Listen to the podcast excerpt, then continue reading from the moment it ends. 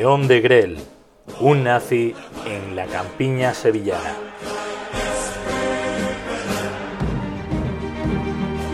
Esta historia comienza en mayo de 1945. Por Europa corría la noticia más esperada por muchos.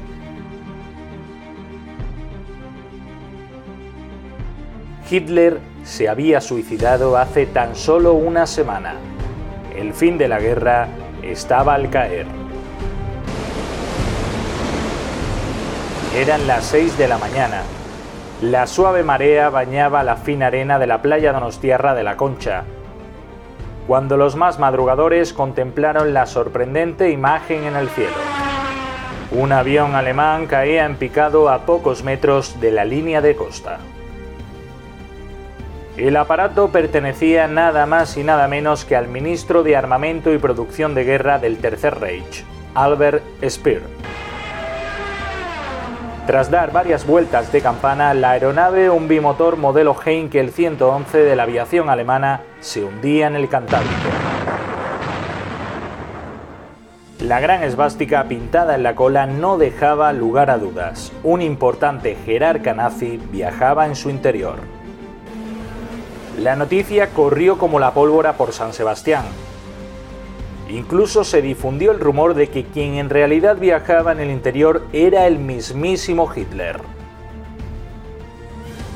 Un bulo desmentido al día siguiente por los periódicos de la época. Según publicaban, tras el siniestro fueron rescatadas hasta seis personas, con uniformes militares del Reich. Uno de ellos con distintivo de coronel, era nuestro protagonista, jefe del partido pronazi de Bélgica. Su nombre, León de Grell. Pero, ¿quién fue este personaje? De Grell nació en 1906 en el sur de Bélgica. Ultraconservador y ultracatólico se presentó a las elecciones belgas de 1936 junto a sus enfervorecidos seguidores.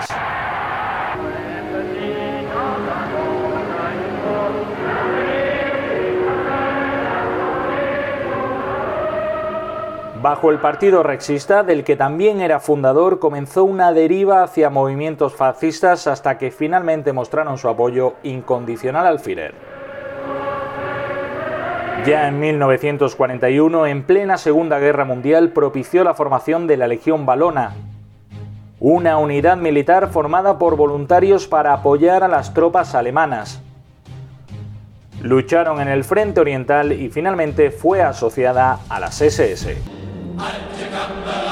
De Grell había comenzado un imparable ascenso en la jerarquía nazi.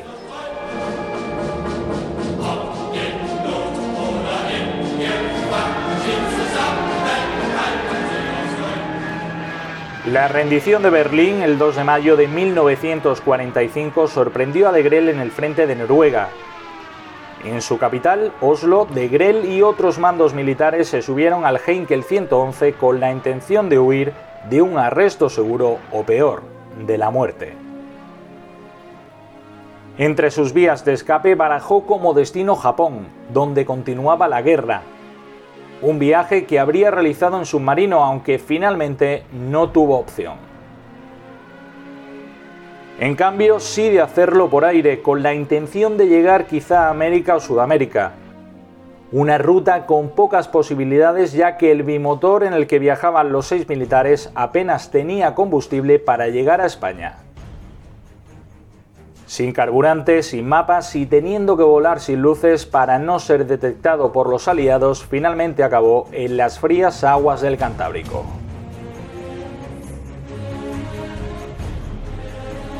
¿Sería el fin de De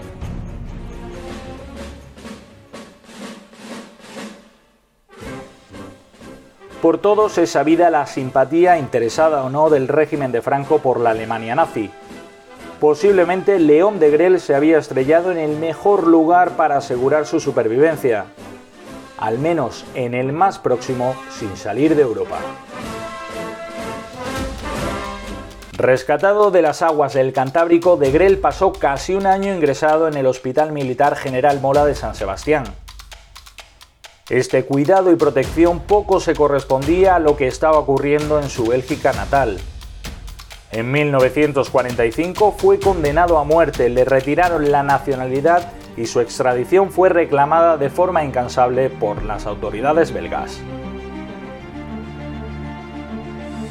Pero de Grel nunca volvería a pisar la tierra que le vio nacer.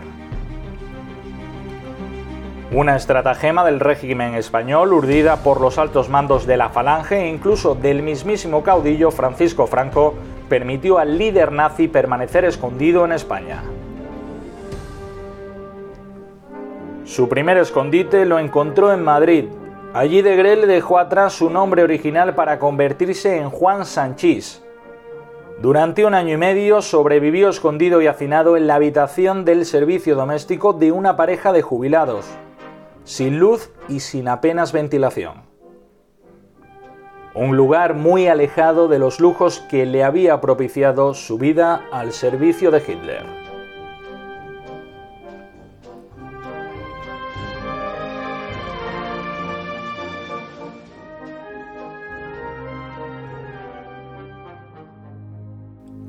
Las buenas relaciones de los nazis que consiguieron llegar a España y algunos mandos del régimen habrían facilitado el contacto entre De Grel, o para ser exactos, Sanchís, con el por aquel entonces ministro de Trabajo José Antonio Girón.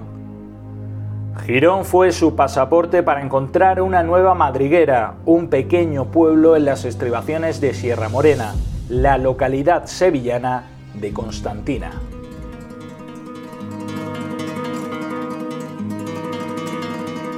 Durante los 14 años en que de Grel vivió en Constantina, su nivel social y su poder adquisitivo experimentaron un aumento significativo.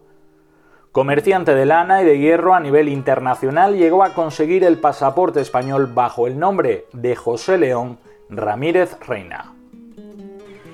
Ya en 1954 compró la finca que se convertiría en signo de opulencia y en sede de lujosas fiestas.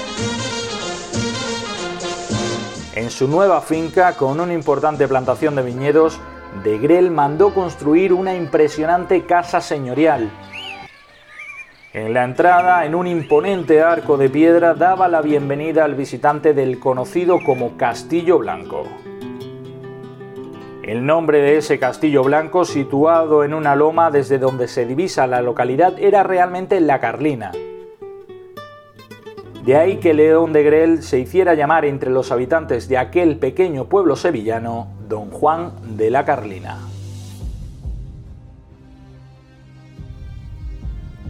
La finca se convirtió en epicentro de sus pasiones, la arquitectura, la arqueología y el arte.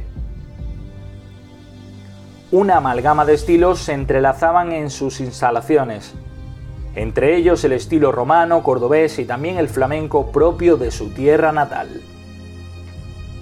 Por aquel entonces los vecinos de Constantina o no sabían o no querían saber quién era este curioso personaje llegado a su tierra. Siempre con un halo de misterio alrededor, no eran pocos los rumores y comentarios acerca de su origen y todo lo que ocurría en la Carlina. Fiestas suntuosas, lujos palaciegos o asistentes de etiqueta que no tenían nada que ver con la realidad de un pueblo que todavía arrastraba la miseria de la guerra civil. Siempre bien rodeado de autoridades de la falange y del régimen franquista, de Grel siguió con sus negocios desde la Carlina. Ya en la década de los años 60 estos negocios se debilitaron, hasta tal punto que en 1963 se declaró en quiebra financiera y su amada finca, La Carlina, en la que pudo dejar de esconderse, fue embargada.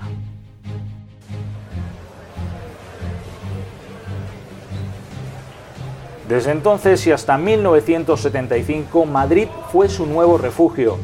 Allí vivió en la clandestinidad hasta la muerte de Francisco Franco, en sus últimos días y ya con los delitos por los que era requerido por Bélgica prescritos, se trasladó a Fuengirola. Ya en Málaga, tras una vida huyendo y esquivando a la justicia y aprovechando su suerte, León de Grel falleció por una insuficiencia cardíaca. Tenía 87 años.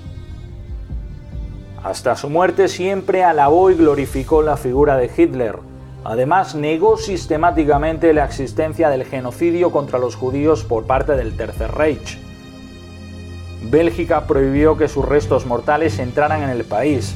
Jamás volvió a la tierra que le vio nacer.